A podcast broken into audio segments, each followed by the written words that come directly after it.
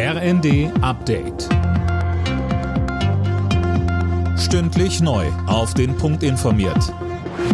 Ich bin Dennis Braun. Guten Abend.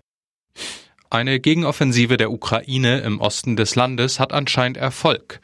Ein Armeechef sprach von 3000 Quadratkilometern Fläche, die die Ukraine von den russischen Truppen zurückerobert habe.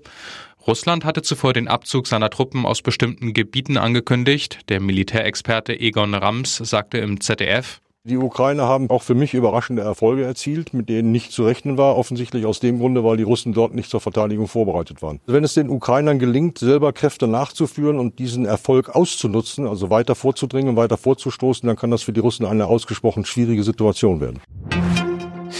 Zigtausende Menschen haben in Schottland heute Abschied von der Queen genommen. Sie standen am Wegesrand, als ihr Sarg von Schloss Balmoral nach Edinburgh gebracht wurde. Morgen wird es in der Stadt einen Trauergottesdienst mit der königlichen Familie geben. SPD-Chef Lars Klingbeil will, dass der Staat auch in den Gasmarkt eingreift. Die Bundesregierung müsse auch dafür sorgen, dass Gas bezahlbar sei, so Klingbeil in der ARD. Gleichzeitig sagt er Unternehmen weitere Unterstützung zu. Die Rechnung müssen wir eh bezahlen. Die Frage ist, ob wir das jetzt am Anfang tun, indem wir in die Märkte eingreifen und indem wir abfedern, oder ob es dann am Ende Insolvenzen sind, ob es Arbeitslosigkeit ist. Und ich möchte, dass wir den ersten Schritt gehen, dass wir jetzt eingreifen, dass wir jetzt unterstützen. Dafür kämpfe ich gerade und ich bin mir ganz sicher, dass wir das mit der Regierung auch tun werden. Die Fußball-Bundesliga hat einen Tabellenführer, den sie noch nie hatte. Union Berlin steht nach einem 1-0 Erfolg in Köln ganz oben.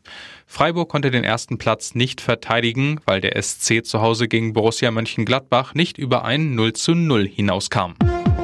Alle Nachrichten auf rnd.de